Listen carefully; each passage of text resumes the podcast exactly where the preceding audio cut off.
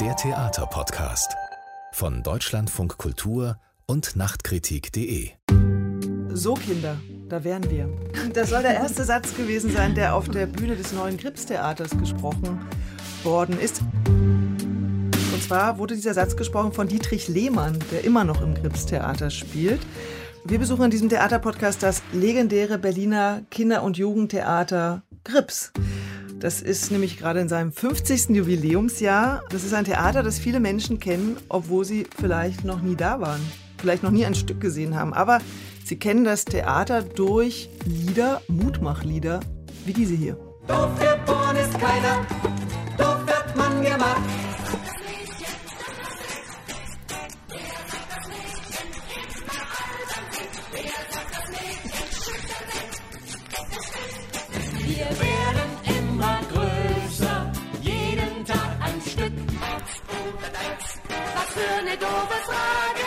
Manchmal hab ich Wut, dann fühl ich mich allein. Alle Großen haben Angst, ach die armen Großen.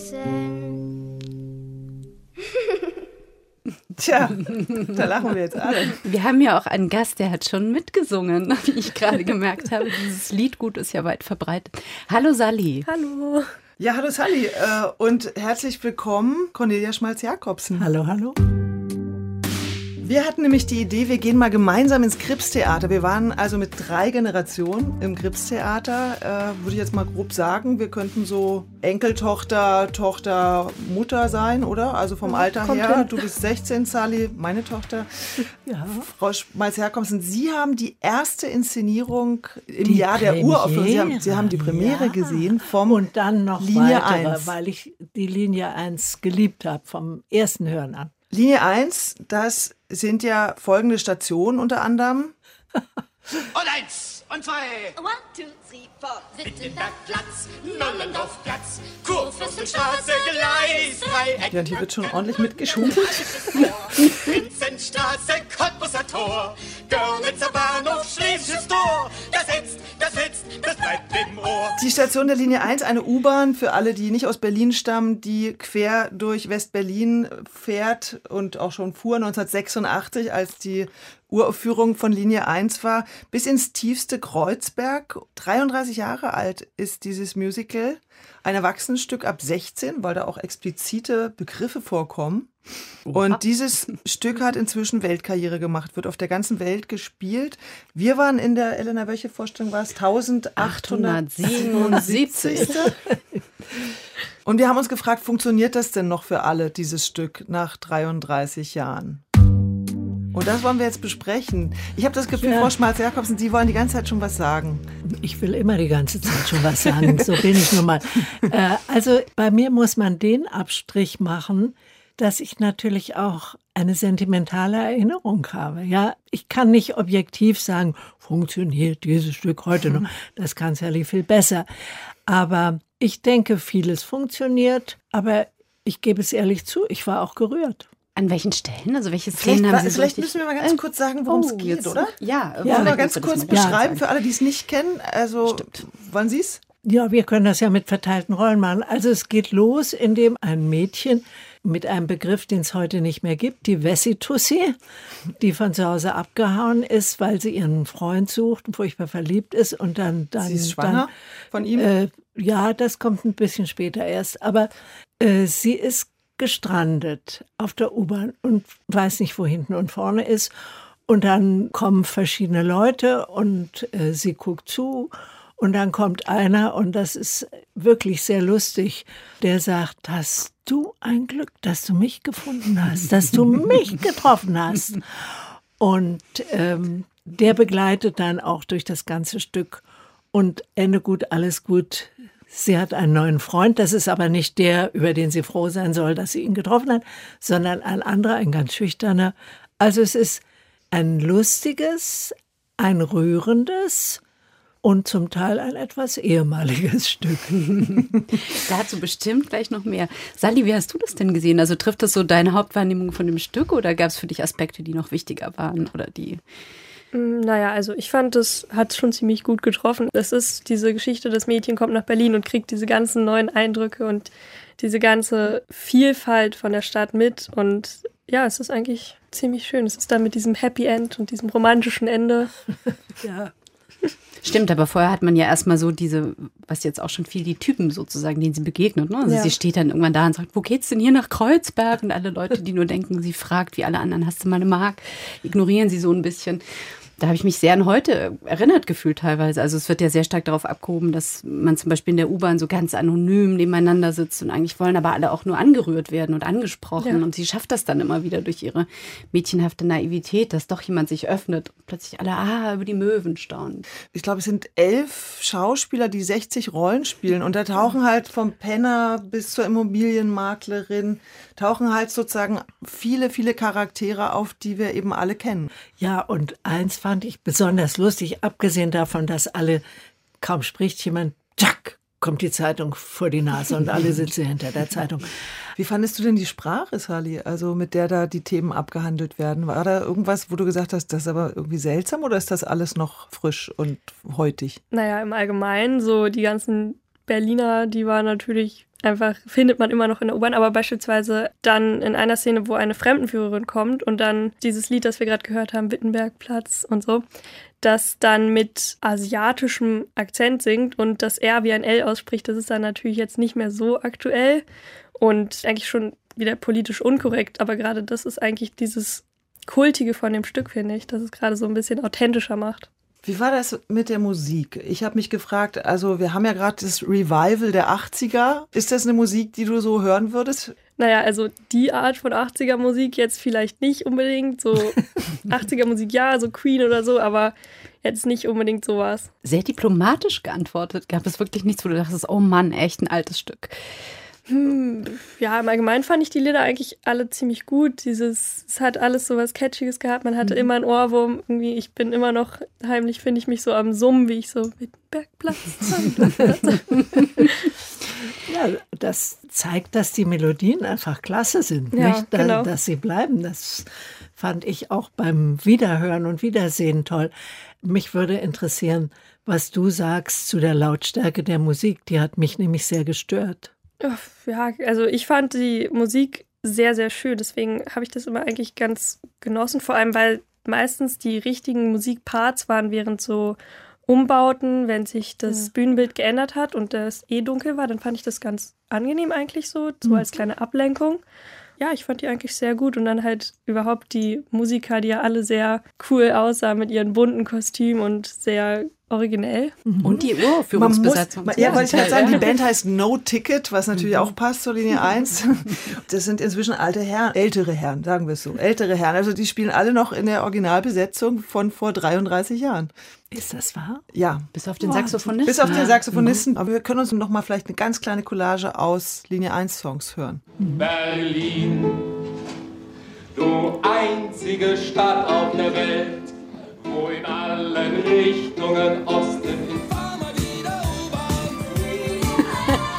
Bei Kommunisten höre ich grundsätzlich weg. Der richtig. Also sowas mache ich mir noch nicht die Finger schmutzig. Du sitzt mir gegenüber und schaust an mir vorbei. Übrigens, wenn ich zwischen Rot und Braun zu wählen hätte, die Wahl würde mir nicht schwerfallen. Ich seh dich jeden Morgen und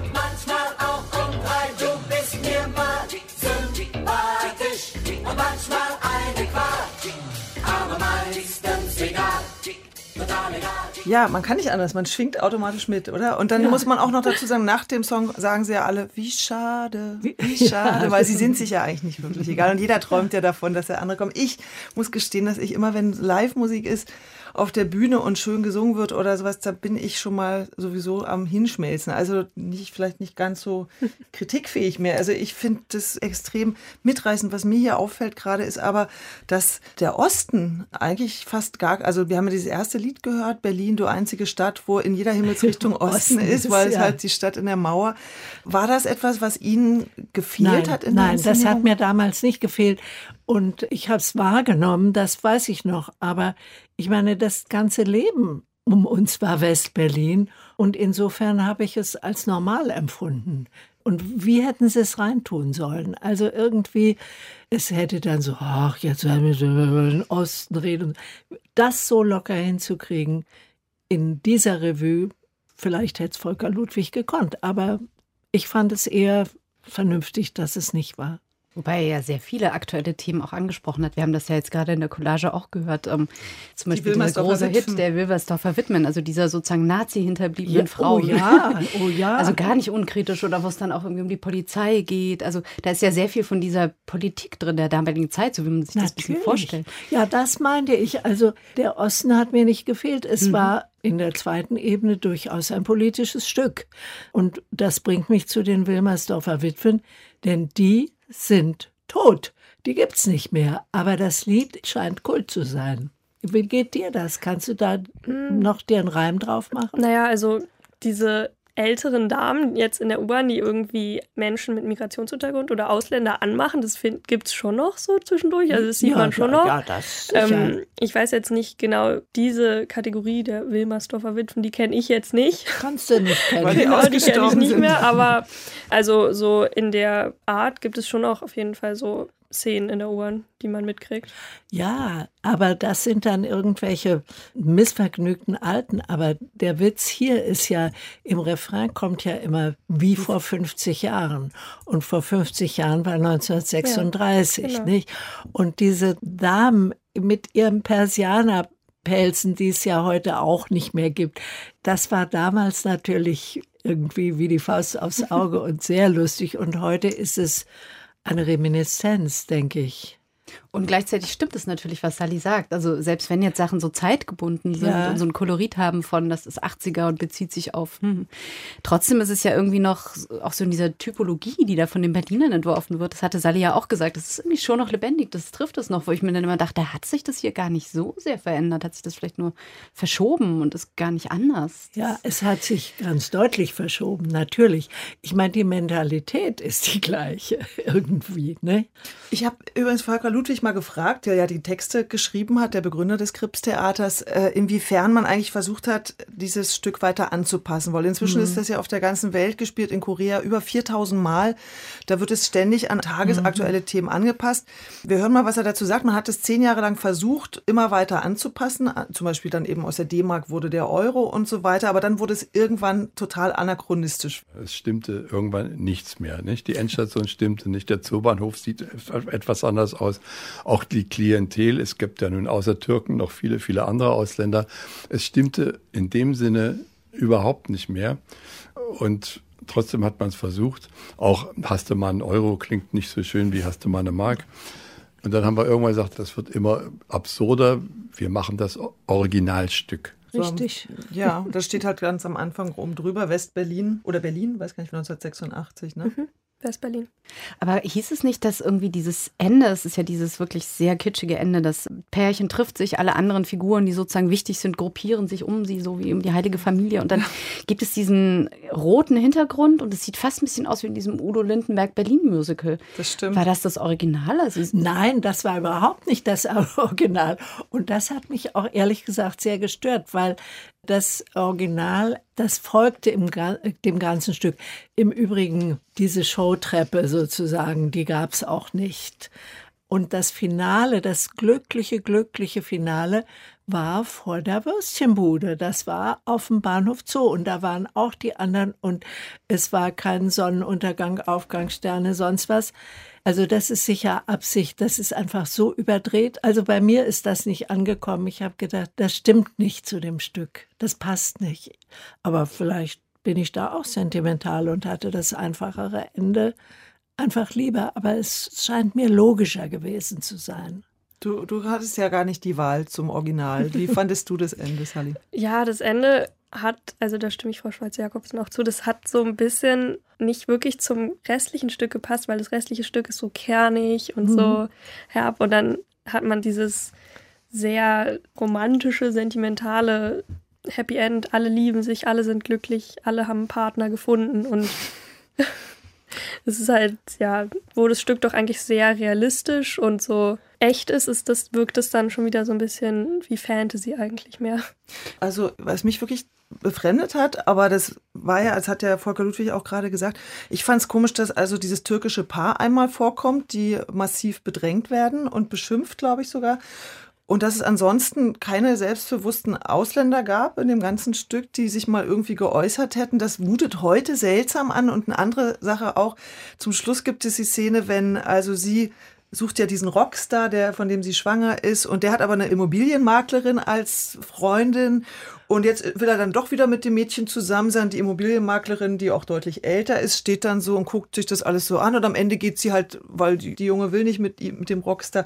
Und dann geht der halt mit der Immobilienmaklerin weg, wo ich dachte, also heute würde die Frau sagen, sag mal, hallo, gerade wolltest du noch die andere, jetzt bin ich doch wieder gut genug. Deshalb merkte ich so, das würde heute, kann man das nicht mehr machen, oder?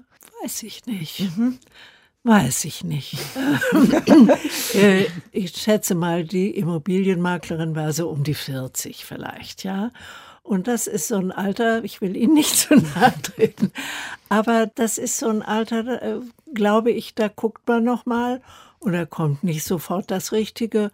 Und wenn einer einem charmant kommt und ach, was weiß ich, also der wird es gekonnt haben, dieser Junge, auch wenn man es ihm nicht angesehen hat auf der Bühne. Aber dass die sich sagt, naja, warum denn nicht mal für ein paar Nächte? So schätze ich das ein. Ich fand die sogar relativ emanzipiert. Sie wird ja auch so ein bisschen als Sugar Mummy gezeichnet, die dann irgendwie mit ihren Scheinen hantiert Ja. und irgendwie aus, das Geld austeilt. Also weiß nicht, wie das, das Verhältnis irgendwie als auf Augenhöhe gedacht war, sondern die ist ja auch so ein bisschen Mhm. punkig, ne? Die hängt ja mit den Obdachlosen rum. Ja, genau. Also die haut ihm ja auch, erzählt ja auch einmal, dass sie ihm die Tür vor der Nase zugehauen hat, als er sie angefleht hat. Also ich glaube, dass sie eher zulässt, dass er zu ihr zurückkommt und nicht sagt, ja, ja, komm mal wieder her, sondern so, ja, wenn du magst, mach doch. So. Ja. Auch egal. In der U-Bahn. Ja. Zeitung hoch. Elena, jetzt von dir habe ich eigentlich noch nicht wirklich gehört, wie du es insgesamt fandest. Hattest du es schon mal gesehen vorher oder war das auch Nee, dein tatsächlich erstes Mal? nicht. Also, nee, ich war ganz oft schon im Grips und habe natürlich sozusagen diese Grundstruktur wiedererkannt. Das ist ja doch alles immer relativ ähnlich. Also, es steuert so aufs Happy End zu. Es werden keine Konflikte beschwichtigt, aber irgendwie finden alle Leute immer eine Lösung dafür. Und ähm, dieses sogenannte Mutmachtheater, das ist hier ja auch so. Ich fand auch den ersten Teil toll, so wie Sally das beschrieben hat. Ne? So dieses Herbe und diese Figuren, die dann irgendwie auch so ein bisschen ihre Abgründe haben, aber trotzdem alle gutherzig sind. Das ist ein schönes Panorama, das er da zeichnet. Mir wird es dann so ein bisschen zu einseitig. Also so diese Liebesgeschichte, das ist dann so ein Standardnarrativ des Liebespaares, das ein Happy End genießen darf. Und da habe ich die Figur noch ein bisschen verloren. Also es gibt ja diese Maria, die mochte ich zum Beispiel gerne. Weiß nicht, ob ihr euch erinnert, aber Maria ist die, die dieses Lied singt, du bist schön, auch ja, wenn du weinst. Ja, also sozusagen eine ganz unterprivilegierte junge Frau, die sehr kämpfen muss offensichtlich, um irgendwie sich über Wasser zu halten. Und die wird dann am Schluss zu so einer heiligen Legende, aber kriegt zum Beispiel nicht den Beruf, den sie möchte. Während Volker Ludwig in seinem Fanbook, da gibt es so ein Fanbook zu Linie 1, also so richtig Merchandising um dieses Musical, schreibt, es gab eine, so ein Vorbild, eine junge Frau, die es wirklich mit sehr, sehr viel Hartnäckigkeit und Beharrlichkeit geschafft hat, sich diese Sozialarbeitsstelle zu ähm, erwirtschaften, obwohl sie eben keine Ausbildung hatte. Und da dachte ich mir, ja, schade. Also er dachte, es wird dann zu kitschig auf der Bühne. Ich hätte das eigentlich sehr realistisch gefunden, anders als sie jetzt also ins Fantasiereich abzuschieben. Ich weiß nicht, wie ihr das gesehen habt. Ja, aber die Figur, die gibt's doch heute. Die können wir kennenlernen. So eine Frau. Also äh, ich habe gedacht, so eine Person habe ich bestimmt schon kennengelernt. Und zwar mehrfach. Und versucht zu helfen, weil heute ist das übrigens noch schlechter ohne Ausbildung. Ich meine, es hat Zeiten gegeben, wo es dann irgendwie leichter war, doch irgendwie reinzukommen. Und ich habe äh, die Maria als sehr starke Figur empfunden und habe das auch eigentlich nicht so empfunden, dass sie dann wieder irgendwie weg war. Die war, wie sie war. Und ich denke, irgendwas Gutes wird ihr schon begegnen. Das ist eigentlich ein schönes, ein schönes Schlusswort, Ja. oder? Weil, äh, Sally, du musst jetzt deine Freistunde, Sven, du musst jetzt zurück in die Schule. Und äh, deshalb müssen wir uns an dieser Stelle von dir verabschieden. Schön, dass du da warst. Vielen Ja, Dank. danke schön. Ach, wie schade, wie es heißt, oder? Wie schade.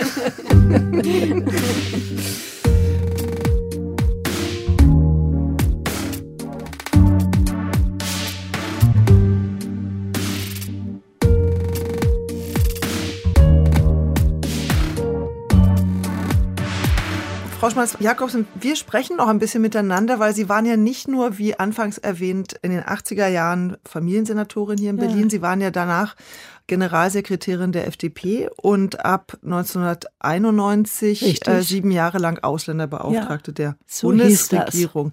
Und wir haben ja jetzt schon die Wilmersdorfer Witwen angesprochen mit so, das haben wir ja gerade gehört, an Kommunisten mache ich mir nicht die Finger schmutzig und so weiter. Wenn Sie das politische Klima rund ums Theater vor 30 Jahren, wenn Sie das mit dem heute vergleichen, was würden Sie sagen, was hat sich da verändert? so viel. So unendlich viel. Naja, also ein Rechtsdrall in Deutschland, den gibt es schon viel länger. Und ich glaube, den wollte man nicht wahrnehmen. Ich erinnere mich sehr gut, ich war ja im Bundestag und war im Innenausschuss und dann gab es einmal im Jahr einen Bericht des Verfassungsschutzes. Und ich erinnere mich ganz deutlich an einen solchen Bericht. Da haben die Herren gesagt, also man sollte aufpassen, in Sachsen erstarkt die NPD. Und alle gesagt, wie NPD, das ist doch so was Mickriges, klein. Naja, also wir warnen davor, da ist irgendwas. Und ich war also erschüttert und habe das meinen politischen Kollegen erzählt, auch parteiübergreifend. Und Wisst ihr denn das und so? Und dann, ach na ja, so. Sie haben es nicht wissen wollen. Und dann dauert es gar nicht so lange. Da saß die NPD im Sächsischen Landtag, wenn Sie sich erinnern, ja. Das war die NPD, aber sie hat es nie geschafft in Bundestag. Und das habe ich auch immer gesagt, na guckt unser Land an, in Bundestag schaffen sie es nicht. Und dann gab es die Republikaner und die lebten von dem Mann vorne dran, von Herrn Schönhuber. Und äh, da habe ich mir damals schon gesagt, dem rennen sie alle hinterher, aber er ist alt. Er ist einfach Gott sei Dank alt, der ehemalige SS-Mann. Konnte sehr gut reden. Und da habe ich gedacht, aber weit und breit gibt es da niemanden neben ihm. Und dann ging es aber in den anderen Ländern los, also vor allen Dingen in Frankreich, nicht? Das ist kein Trost, aber ich glaube, man soll auf dem Teppich bleiben und gucken, was Front National für Mitläufer hat und was für Prozente die bekommen. Wie man damit umgeht, das ist dann jetzt eine ganz andere Frage. Ich glaube, mit nur Pfui Pfui werden wir nicht wirklich weiterkommen. Und kommen wir denn weiter mit Begriffen, die das Erregungslevel, was von rechts auch gerne in den Diskurs reingebracht wird, die das aufgreifen? Also wenn wir zum Beispiel jetzt von einem Kulturkampf reden, haben wir einen Kulturkampf von rechts? Würden Sie das so formulieren? Nein, ich würde es nicht als Kulturkampf formulieren, aber ich sehe schon, es ist eine Bedrohung der Demokratie und dagegen müssen wir was tun. Aber in den Parlamentsdebatten stehen die Leute ja auch auf und sagen, das wollen wir hier nicht hören und so weiter. Finde ich vollkommen richtig. Also äh, das mag jetzt etwas blauäugig sein, aber wie wär's denn, man guckte sich mal diese Fraktion ganz genau an und guckte, da ist der oder die, mit dem sollte man vielleicht mal eins zu eins reden. Ja? Es gibt eine Tradition der Bosch Stiftung, mit den neuen Abgeordneten nach Amerika zu fahren für, ich weiß nicht, zwei Wochen oder so. Und da haben sie diesmal ganz bewusst kein FDP, äh, kein, Entschuldigung, natürlich Das FDP. Nein, nein, die weiß ich auch. Linda Teuteberg ist mitgefahren. Aber niemanden von der AfD. Und da habe ich mich gefragt, ist das klug? Ja, ist das klug? Ich verstehe schon äh, sozusagen die, die Reaktion, nee, so einen wollen wir nicht dabei haben oder so eine sind ja meistens Männer. Aber wenn man mal geguckt hätte, wer könnte denn vielleicht mit und im Kreis von anderen, ich meine, ich weiß das aus Parlamentsreisen, dass man sich überfraktionell natürlich näher kommt und redet und abends und so weiter und so. Wäre es vielleicht besser, das mal so zu machen?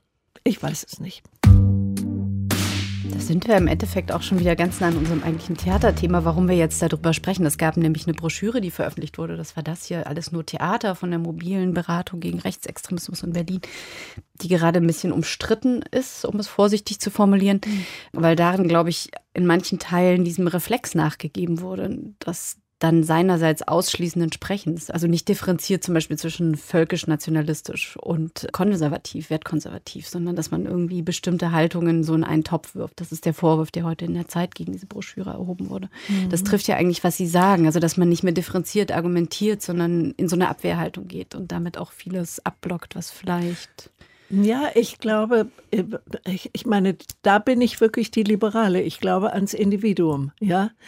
Es wird immer Leute geben, auch in anderen Parteien, in anderen Zusammenhängen, wo man sagt, nee, also mit dem wirklich nicht. Also ich möchte zum Beispiel mich nicht mit Herrn Gauland unterhalten. Wirklich absolut nein. Und mit Frau Weidel auch nicht. Naja, Herr Höcke gehört auch zu denen, mit denen man nichts zu tun haben will. Aber wir kennen die nicht alle und vielleicht, wie das Leben so spielt, gibt es vielleicht doch den einen oder den anderen. Also ich würde mir gerne die Leute direkt angucken. Also warum nicht auf der individuellen Ebene, was man nämlich im Parlament kann, ja? Also die Gefahr, die die Zeit ja in dem Artikel und an der Kritik an dem Heft äh, benennt, ist ja auch, dass immer weniger unterschieden wird zwischen konservativen, liberal-konservativen, ich zitiere das rechtsextrem rassistischen, Gendertheorie skeptischen und rechtspopulistischen Positionen, dass die Debatte so ideologisch aufgeheizt ist, dass am Ende sozusagen auch das Engagement gegen rechtsradikale Tendenzen beschädigt wird. Das ist, glaube ich, eine Gefahr, wenn jeder, der vielleicht eine konservative Haltung vertritt, sofort als Rassist bezeichnet wird oder eben als rechtsextrem. Ja, oder auch so Gleichschaltungsunterstellungen, ähm, die dann irgendwie so überborden. Also es gab so ein paar Punkte, wo ich innerlich so quietschte und dachte, so wo kommt denn auch dieser Kulturkampf her? Und das kam mir jetzt gerade, als Sie vorhin sprachen von Frankreich. Ich habe so den Eindruck, dass da auch irgendwie Menschen, die sich eigentlich gegen das Rechtsextreme aussprechen, so ein bisschen die Kriegserklärung angenommen habe, die ihnen vom rechten Rand angetragen wurde. Es gibt so ein Video aus Frankreich mit jungen Menschen, die irgendwie erklären, dass sie sich jetzt äh, gegen diesen Staat und dieses System aussprechen und ähm, ebenso diese identitäre Ideologie bekannt machen. Das hatten damals die Republikaner ins Netz gestellt und haben gerufen, wo ist denn hier in Deutschland die Jugend, die zu den Werten zurückkehrt. Und ähm, zwei Jahre später gründete sich die Identitäre Bewegung. Also da kam dann vielleicht das, was Sie gerade sagten, die Alten sind ausgestorben, aber von unten haben die hoffentlich sehr erfolgreich rekrutiert über so ein popkulturelles, auch so ein bisschen links alternativ angehaucht, schickes Protestding. Also das ist schon alles ein bisschen verworren. Ich hab, merke oft, dass es mich irritiert und dass ich gar nicht mehr so genau weiß, in welche Richtung jetzt argumentiert wird oder woher etwas kommt. Da muss man schon sehr genau hinschauen und am besten zweimal. Das irritiert mich auch. Das heißt doch nur, wir müssen offen sein, auch für andere Lebensentwürfe. Nun nicht für die Rechtsradikalen, absolut nicht, aber man soll einen Moment Luft holen und sich das angucken. Ich verstehe, ich höre da so ein Plädoyer auch für ein bisschen mehr Gelassenheit. Ja, absolut. Also, dafür hat ja auch Ulrich Kuhn plädiert, der Präsident des Deutschen Bühnenvereins, der diese Broschüre mit vorgestellt hat. Ich würde sagen, die Gesetze reichen völlig aus. Was ich feststelle, und das ist auch eine echte schwierige Fragestellung, also, äh, also gerade wenn wir über eine offene über Öffnung sprechen, heißt das natürlich auch, dass wir geöffnet sind gegenüber denen, die uns kritisieren oder die, die sagen, ja, ihr seid, ihr seid uns zu liberal oder wie auch immer. Die Auseinandersetzung muss man verkraften und muss man führen. Man muss auch nicht hingehen, wenn man weiß, es wird mir nicht gefallen. Würden Sie denn, Frau Schmalz-Jakobsen, als ehemalige Familien- und Jugendsenatorin, ich denke, eine ganz große Aufgabe der Theater liegt auch in der Arbeit an Schulen, dass junge Menschen, wo man noch, das macht das Krips-Theater ja auch, die haben sogar einen Kinderbeirat, das heißt, die holen sich immer so eine Gruppe rein, die sich die mhm. Sachen angucken, wie bei Netflix-Serien. Funktioniert das für euch? Macht das Spaß? Ist das was, wo Sie sagen würden, ja, da könnte Theater eine größere oder spielt schon eine bedeutende Rolle? Ob es eine größere Rolle spielt, weiß ich nicht. Aber es könnte. Und ich finde eben, in den Schulen geht's los. Vielleicht auch in der Kita. Und ich denke, man muss auch die Möglichkeiten ergreifen, mit Leuten zu reden, auch höchstpersönlich, ja. Das ist ein kleiner, kleiner Ausschnitt, aber ich plädiere sehr für mehr Gelassenheit. Und wenn man mit Kindern arbeitet, darf man ihnen nicht Feindschaft beibringen. Man muss ihnen sowas auch wie du kannst dich entscheiden beibringen. Und findest du das gut? Würdest du was anderes machen? Also man muss die Kinder sozusagen selbst ermächtigen, wenn Sie verstehen, was ich damit meine. Urteilsvermögen sozusagen Ja, vermitteln. ja. Und das geht ziemlich früh los. Wirklich sehr früh. Ja, und das ist in den Kripsliedern, da ist das voll drin. Also Ja, wir haben ja den natürlich. Querschnitt gehört und dann kann man sagen, ach, die armen Großen. Das macht mich ja auch sofort so mutig, Angst wenn ich haben. sage, die Großen haben immer so viel Angst vor den anderen Großen. Da muss ich als Kind eigentlich nicht mehr so viel Angst haben. Das ist, finde ich, auch so was, was Ja, ja, das ist sehr ermächtigt. klug. Eigentlich ein schönes Schlusswort, oder? Das ist ein Bisschen schönes weniger Angst, mehr Gelassenheit. Weniger Angst, mehr Gelassenheit, sich vielleicht das Erregungslevel nicht diktieren lassen von der anderen Seite, sondern und auch ein bisschen aufpassen mit diesen Kampfbegriffen. Und darauf vertrauen, dass ähm, das Gegenüber schon auch eine Urteilsfähigkeit mitbringt und sich die eigenen Gedanken machen kann, dass sie nicht alles vorsetzen muss. Und Humor darf nicht fehlen. Und Volker Ludwig hat das in hohem Maße. Und das habe ich immer so sehr an ihm geschätzt. Deswegen funktioniert es vielleicht auch noch so gut. Ich fand das jetzt mit dem Humor eigentlich ganz schön. Ich glaube, wir lassen das einfach damit beenden und sagen vielen Dank, Cornelia Schmalz-Jakobsen, dass Sie bei uns waren Gerne. in unserem Theaterpodcast. Und ja, dann würde ich sagen, gehen wir einfach in zehn Jahren vielleicht nochmal in die Linie ein. Die 3417. Vorstellung. Wir verabreden uns schon mal. So, das war der. Theaterpodcast. Wenn Ihnen dieser Podcast gefällt, wenn euch dieser Podcast gefällt, ist es für uns wichtig, wenn ihr uns bei Spotify oder iTunes bewertet. Äh, weil nur so kann man uns wiederfinden und äh, erzählt es gerne weiter, wenn ihr diesen Podcast gerne hört.